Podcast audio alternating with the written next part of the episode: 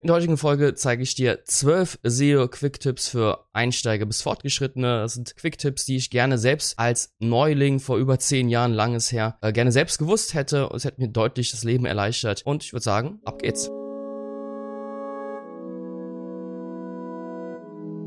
Erster Tipp, Augen auf bei der Optimierung der Title Tags. Der Title Tag lässt sich easy optimieren und ist ein direkter Ranking-Faktor. Deswegen merke dir einfach diese Formel, möglichst das Main-Keyword zu der jeweiligen URL möglichst an Anfang stellen und dann, je nachdem, wenn du eine Kategorie optimieren möchtest für einen E-Commerce-Shop, dann eher transaktionsgetrieben, sprich Keyword plus USP einbauen. Also warum sollten die Leute jetzt unbedingt auf diese Kategorie drüber gehen? Und wenn es ein informationsgetriebener Artikel ist, irgendein Ratgeber-Text, dann schau dir einfach an, auch hier wieder das Main-Keyword möglichst an Anfang stellen und dann ebenfalls etwas was zum Klicken animieren draufschreiben, also der ultimative Guide, äh, zwölf Tipps etc. Also da sich ein bisschen durchkämpfen, schauen, was die Konkurrenz schreibt und dann hat man eigentlich schon einen ziemlich großen Stellhebel bei der Suchmaschinenoptimierung angegangen. Wir haben zu dem Thema Title Tag auch natürlich einen ausführlichen äh, Ratgeberartikel auf unserer Webseite veröffentlicht. Das werde ich in den Show Notes entsprechend verlinken. Schau dir unbedingt an, dass du den kontinuierlich optimierst, die Title Tags, dass du die auch gerne testest und schau dir zum Beispiel an, was auch in den Google Ads passiert. Bei den Google Ads sind die Title Tags meistens AB getestet. Ähm, hier gibt natürlich für jeden Klick Geld aus. Da sind die, ja, die Optimierer, sage ich einfach mal, die SEO-Jungs deutlich stärker und äh, intensiver am Optimieren als wir SEOs. Äh, einige lassen das doch äh, nachweislich sehr, sehr schleifen, das Thema. Und es ist eigentlich so easy zu optimieren, der Title Tag. Deswegen guckt ihr unbedingt die Google Ads auch an. Jetzt hier ein Beispiel Büromöbel kaufen.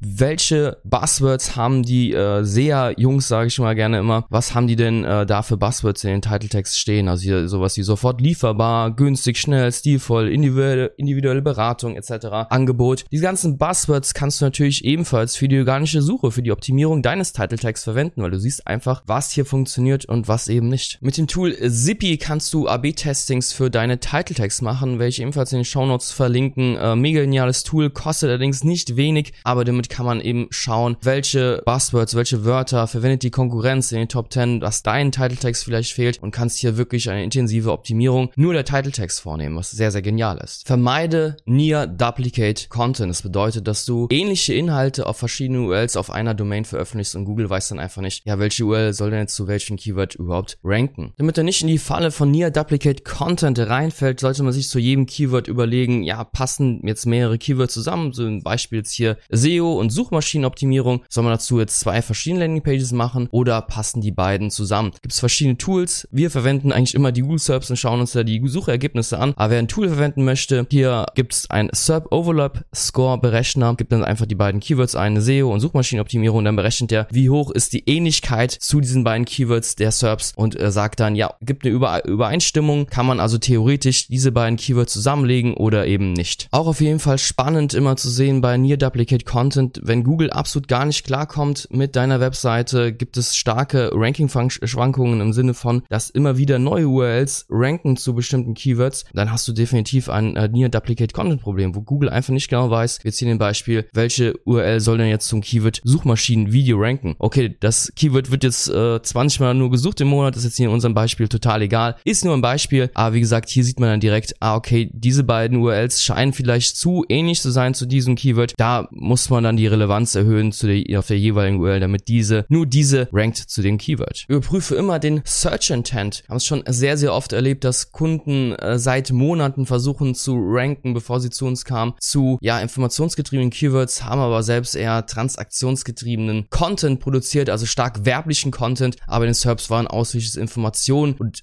ja Thema Ratgeberseiten zu finden. Das wird natürlich extrem schwierig, dann überhaupt zu ranken, wenn man den Search Intent nicht trifft. Google unterscheidet zwischen äh, sechs Grundbedürfnissen in der Google-Suche. Einmal äh, Thrill me, fasziniere mich, beeindrucke mich, bring mir etwas bei, bestätige mich, hilf mir und überrasche mich. Das lässt sich auch gut zusammenfassen im Sinne von transaktionsgetriebenen Search Intent, also sprich jemand möchte eine etwas ausführen, eine Handlung ausführen, etwas kaufen, etwas downloaden und informationsgetriebener Search Intent, jemand möchte sich erstmal informieren, möchte noch keine Werbung haben, möchte erstmal mehr erfahren über das Problem und die gegebenenfalls die vorhandene Lösungen. Deswegen kann ein wahnsinnig großer Hebel sein, wenn dein Content nicht den Search Intent trifft und du keine Rankings hast, ja, dann wird es einfach verdammt schwierig, überhaupt nach vorne zu kommen. Deswegen hinterfrage immer deinen Content und den jeweiligen Search Intent und am besten bei der Keyword-Recherche sollte man den Search Intent bereits berücksichtigen, damit man später, wenn man die SEO-Maßnahmen, die Strategie umsetzt, dass man genau weiß, ah, zu dem den Keyword wollen wir ranken, hier ist der Search Intent informationsgetrieben, also sprich, muss der dann in einem Blog oder im Glossar-Bereich ein äh, Bereich sein, wo dieses Keyword dann abgedeckt wird. Automatisierungen sind meistens mehr schlecht, als dass sie irgendeinen Nutzen mit sich bringen. Besonders in Zeiten von äh, ChatGPT, wo man auf Knopfdruck tausende von Blogartikel, Wiki-Artikel, Landingpages erstellen lassen kann. Es ist natürlich sehr verführerisch, dass man sagt, ja, ich baue jetzt von heute auf morgen riesige Seiten mit ganz, ganz viel Content und das wird alles wunderbar ranken. Die Wahrheit ist allerdings eine komplett andere KI-Texte, die ja lieblos dahingerotzt äh, werden, ohne diese zu überarbeiten bearbeiten, einen entsprechenden Mehrwert mitzugeben. Ähm, ja, die werden relativ schnell erkannt von Google und die kommen meistens nicht mehr in den Google-Index rein.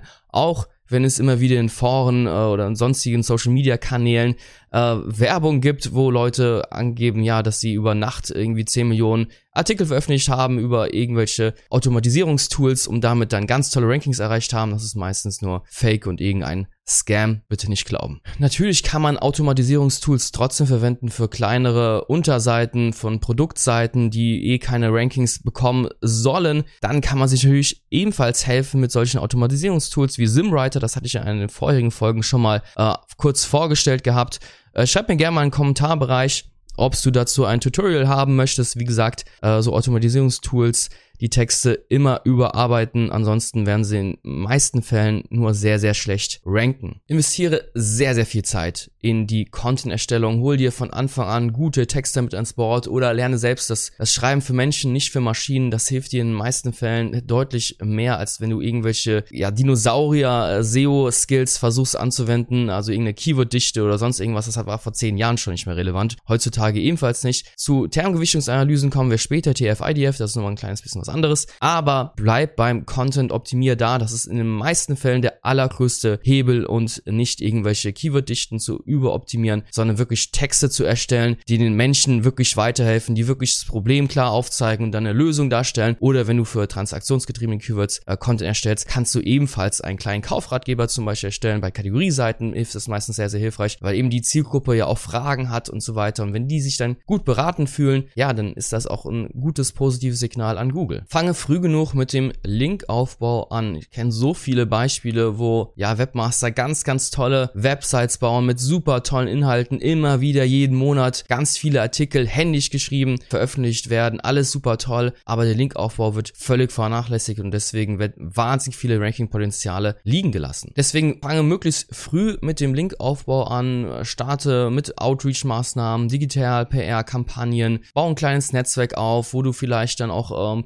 Publisher persönlich kennst, von denen du einen Link haben kannst, etc. Also gibt es ganz, ganz viele Möglichkeiten. Wird in den Show Notes auf jeden Fall mal ein Link-Building-Guide von uns verlinken. Äh, ja, da wirst du auf jeden Fall sehen, was es für Möglichkeiten gibt. Und ja, ansonsten gerne ab damit in den Kommentarbereich. Ich bin immer froh über Themenvorschläge und ich würde sagen, wir gehen zum nächsten Tipp rüber. Vorsicht vor Aussagen in äh, Foren oder anderen Social-Media-Kanälen, wenn häufig Leute mit äh, wenig äh, Wissen oder nur Halbwissen einfach sinnlos in ihren Kommentarbereichen irgendeinen Rotz reinposten zum Thema, hey, ich komme mit meiner Webseite nicht vorwärts, was kann ich denn alles kommen, äh, was kann ich denn alles optimieren noch? Da habe ich so viel Bullshit, besonders auf Reddit, aber auch auf Twitter und anderen Kanälen schon gelesen. Vorsicht vor Leuten, die dir einfach unbekannten Leuten, die dir Tipps geben möchten, von denen du nicht weißt, ob die wirklich Expertise haben, einfach nur dahin rotzen, einfach irgendeinen Kommentar. Da immer sehr, sehr aufpassen und nicht alles glauben, was da in irgendwelchen Foren oder auf Social Media steht. Wenn man sich im Bereich äh, SEO weiterbilden möchte, dann empfehle ich immer learningseo.io, ein komplett äh, kostenlose Anleitung mit ganz vielen Links zu wirklich sehr, sehr hilfreichen Tools und äh, Guides da draußen. Äh, alles auf Englisch gehalten. Ich denke, die meisten werden der Sprache äh, mächtig sein. Hier kann man wahnsinnig viel lernen von den SEO Basics, sage ich schon, bis zu wirklich fortgeschrittenen und, und Experten äh, Guides. Einfach genial und das werde ich auch natürlich in den Show Notes verlinken. Wer sich ebenfalls noch weiterbilden möchte, es sind Konferenzen im deutschsprachigen Raum, auch natürlich international international. Ein sehr, sehr guter Ort, spannende Vorträge in vielen Fällen, sehr, sehr gute Konferenzen. Besonders in Deutschland durfte ich selbst schon bei einigen Konferenzen Vorträge halten. Nicht nur die Vorträge sind hier sehr, sehr interessant, sondern auch das Drumherum, das Networking. Hier habe ich wirklich selbst persönlich sehr, sehr gute, tolle Kollegen kennenlernen dürfen und bin mit denen ja auch eng befreundet und da ist der Austausch natürlich viel, viel besser, als wenn irgendein Fremder dir irgendein Bullshit-Kommentar in Social Media Kanälen äh, anonym postet. Das ist meistens so ein Bullshit. Ich könnte mich so, so aufregen darüber. Es ist viel, viel besser, so ein kleines Netzwerk zu haben an Kollegen, denen man vertrauen kann, wo man weiß, dass sie wirklich Expertise haben, da sich mit denen auszutauschen, da kann man so viel lernen und deswegen meine klare Empfehlung. Geh auf SEO-Konferenzen, geh auf irgendwelche Networking-Events, nicht nur zum Business-Gedanken, sondern wirklich, um dich weiterzubilden ein kleines Netzwerk zu haben, wo man eben sich mal auskotzen kann oder sich eben austauschen kann, was funktioniert gerade im SEO und was eben nicht. Bleiben wir noch kurz beim Thema Social Media, besonders wenn man in die äh, Selbstständigkeit geht und da am Anfang ja relativ alleine ist, dann äh, ja ist Social Media ein relativ gefährlicher Ort, der ist ein ungemeiner Zeitfresser, der einen von der Arbeit abhält. Und äh, so habe ich für mich zum Beispiel beschlossen, dass ich äh, ja Social Media stark reduziere. Also ich bin aktuell nur auf YouTube und auf TikTok unterwegs und ja, Facebook-Account habe ich zwar auch noch, aber da wird eigentlich fast nichts mehr gepostet und LinkedIn, Twitter etc., Reddit, das waren so krasse Zeitfresser und ähm, ja, das ist einfach sehr, sehr schädlich, wenn man wirklich einen straffen Timetable hat jeden Tag und wirklich viele Sachen machen muss, dann ist Social Media einfach nur der äh, blödeste Zeitfresser, den man sich überhaupt aussuchen kann. Gibt auch die bekannte Netflix-Doku, die denke denk ich mal, die werden viele gesehen haben, dass die ganzen Tricks der Social Media Plattformen, irgendwie das Dopamin, was da permanent in kleinen Mengen ausgeschüttet wird und ja, besonders die kleinen Sucht, die es da hervor erzeugt, äh, das ist wirklich äh, sehr, sehr, sehr gefährlich und dafür warne ich eigentlich. Viele haben ja Angst, dass sie bei Social Media, wenn sie sich abmelden, dann irgendwas verpassen. Nein, du verpasst definitiv nichts. Ich kenne das für mir selbst, dass die ja Angst immer ein bisschen mitschwenkt, wenn man auf Social Media nicht mehr aktiv ist. Besonders auf LinkedIn, ach somit der schlimmste Ort im gesamten Web ist überhaupt nach meiner Meinung. Äh, dass man so ein paar SEO-News einfach verpassen könnte und ja, das lässt sich eigentlich relativ schnell Abhilfe schaffen im Sinne von, ich habe mir jeden Tag öffne ich die wichtigsten SEO-News-Seiten, gehe die kurz durch. Wenn was Spannendes ist, dann wird sich das gemerkt, abgespeichert, gebookmarkt und gut ist. Also sowas wie SEO Roundtable, SEO Südwest, onlinemarketing.de, Search Engine Journal, Search Engine Land, wie es es alles gibt, der Systrix Blog. Die ganzen Standard-Sachen, äh, sage ich einfach mal, die werden abonniert. Von mir aus auch gerne Newsletter abonnieren, dass hier wirklich keine News verpasst und dann bist du up to date. Und dann musst du nicht minütlich auf Social Media abhängen und das ist einfach ein Zeitfresser hochtreiben. Besonders wenn du am Anfang stehst, dann ist es wichtig, dass du möglichst schnell, möglichst viel über SEO lernst und nicht irgendwelchen blöden Bildern irgendein Like gibst. Das wird dir einfach persönlich nicht weiterhelfen. Nächster Punkt, SEO-Maßnahmen richtig priorisieren. Ja, es ist jetzt leider ein Punkt, der lässt sich so universell gar nicht beantworten. Das kommt leider erst mit der Zeit, mit den Erfahrungen, aber wichtig ist für dich, wenn du jetzt Anfänger bist oder von mir ist fortgeschrittener, in den meisten Fällen ist der Fokus auf Content, besonders in den ersten Steps, in den ersten Monaten, nicht der allerschlechteste Move. Google ist immer noch eine Volltext-Suchmaschine, wird es auch so bleiben. Und wenn du guten Content hast auf deiner Webseite, dann hast du einen wahnsinnig großen Schritt nach vorne gemacht, um gute Rankings zu erreichen. Danach kannst du dann gerne anfangen mit dem Linkaufbau, mit den technischen Optimierungen, auch wie anfangs schon erwähnt, Linkaufbau bitte nicht komplett vernachlässigen, auch hier möglichst früh starten, aber in den meisten Fällen SEO-Maßnahmen priorisieren, voller Fokus auf Content und dann kommst du deutlich schneller voran in vielen Fällen. Überwache deine äh, Webseite. Und zwar gibt's Tools wie zum Beispiel Seobility, aber auch Uptime Robot, die äh, einfach täglich deine Webseite überwachen können und auf potenzielle Fehler äh, dich dann hinweisen. Optime Robot erzeugt Nachrichten oder schickt dir E-Mails, wenn der Webhost oder der Server nicht mehr erreichbar ist, die Webseite nicht mehr erreichbar ist. Und Seobility ist natürlich so der Standard On-Page-Crawler, der einfach ganz viele Faktoren immer wieder abfragt und überprüft. Wenn du hier irgendwelche negativen Veränderungen siehst oder irgendwelche E-Mails bekommst von Uptime Robot zum Beispiel, dann ist es Zeit, äh, schnell zu handeln, wenn eine Seite nicht mehr erreichbar ist oder von heute auf morgen schwere technische Fehler entstehen, dann kann das natürlich deine Rankings ordentlich nach unten ziehen. Äh,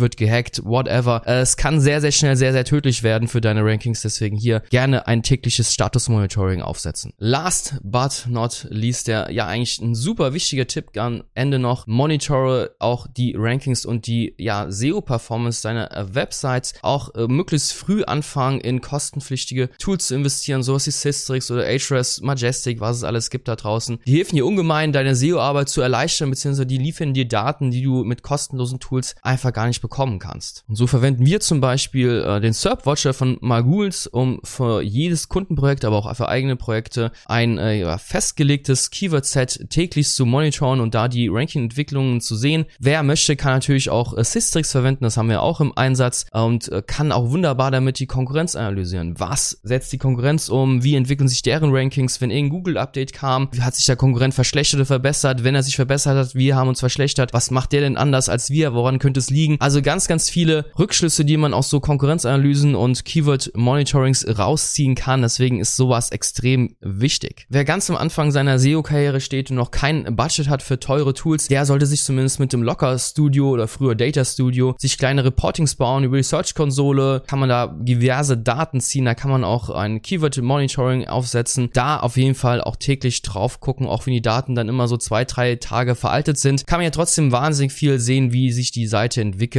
Kann man natürlich keine Konkurrenzanalyse mitmachen, leider, leider. Aber für den Anfang ist so ein Data Studio bzw. Locker Studio Report absolute Pflicht. Ja, das war's auch schon mit dem Video mit den 12 SEO Quick Tipps. Ich hoffe, die haben dir geholfen und gefallen. Wenn du irgendwelche Fragen hast, dann arbeite mit in den Kommentarbereich. Ansonsten sehen wir uns bis zur nächsten Folge. Hau rein, mach's gut. Ciao.